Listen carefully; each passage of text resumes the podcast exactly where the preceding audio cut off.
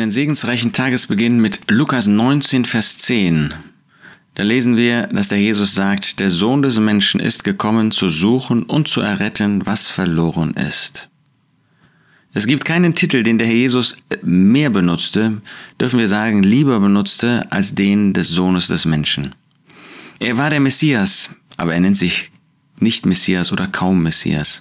Er ist der ewige Sohn Gottes, aber so bezeichnet er sich in der Regel nicht, aber der Sohn des Menschen. Er sah sich hier als Mensch an, als abhängiger Mensch von Gott. Er wollte den Platz in Abhängigkeit von Gott hier auf dieser Erde einnehmen und das hat er auch kundgetan. Aber nicht nur das. Das Alte Testament spricht von dem Sohn des Menschen. Sowohl in Psalm 8 finden wir das als auch in dem Propheten Daniel. Und jeweils ist mit diesem Sohn des Menschen gemeint, dass er in Niedrigkeit auf dieser Erde lebte, dass er aber einmal eine Zeit erleben wird, wo er der Verherrlichte sein wird, der über alles gestellt ist. Der Sohn des Menschen, so war er gekommen. Er war nicht gekommen, um jetzt zu herrschen, zu regieren, sondern er war gekommen, um als abhängiger Mensch hier das Werk der Erlösung zu vollbringen, um ein wenig unter die Engel erniedrigt an das Kreuz zu gehen, um Gott zu verherrlichen. Das dürfen wir heute an diesem ersten Tag der Woche wieder neu vor uns haben. Der Sohn des Menschen ist gekommen. Er ist auf diese Erde gekommen. Er ist in diese Welt gekommen. Ja, das ist er. Das beeindruckt uns. Dass er die Herrlichkeit des Himmels, in der er ewig gewohnt hat, gethront hat, dass er sie hinter sich gelassen hat.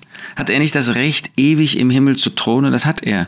Aber er kam auf diese Erde und hat dann einmal zu dem Vater gesagt in Johannes 17, dass er ihn verherrlichen möchte mit der Herrlichkeit, die er bei ihm hatte, ehe die Welt war. Jetzt hatte er sie nicht, denn jetzt war er auf der Erde, jetzt war er gekommen ähm, und hatte diese Herrlichkeit hinter sich gelassen. Ja, zugleich gilt natürlich, dass er der Sohn des Menschen ist, der im Himmel ist. Aber hier war er auf der Erde. Warum?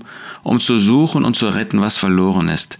Im Parallel äh, Vers im Matthäusevangelium ist nur von der Errettung die Rede, weil dort die Kinder vor ihm standen. Die musste er nicht suchen, die kamen so zu ihm, die waren solche, für die er gestorben ist. Und wenn ein Kind stirbt, dann ist es im Himmel.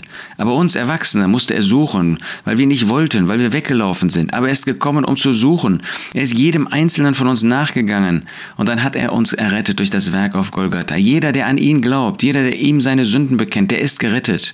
Wir waren verloren, aber jetzt sind wir Gerettete. Und das alles verdanken wir ihm und diesem Erlösungswerk. Daran wollen wir heute in besonderer Weise noch einmal denken, wollen vor ihm niederfallen in unseren Herzen und ihn dafür anbeten.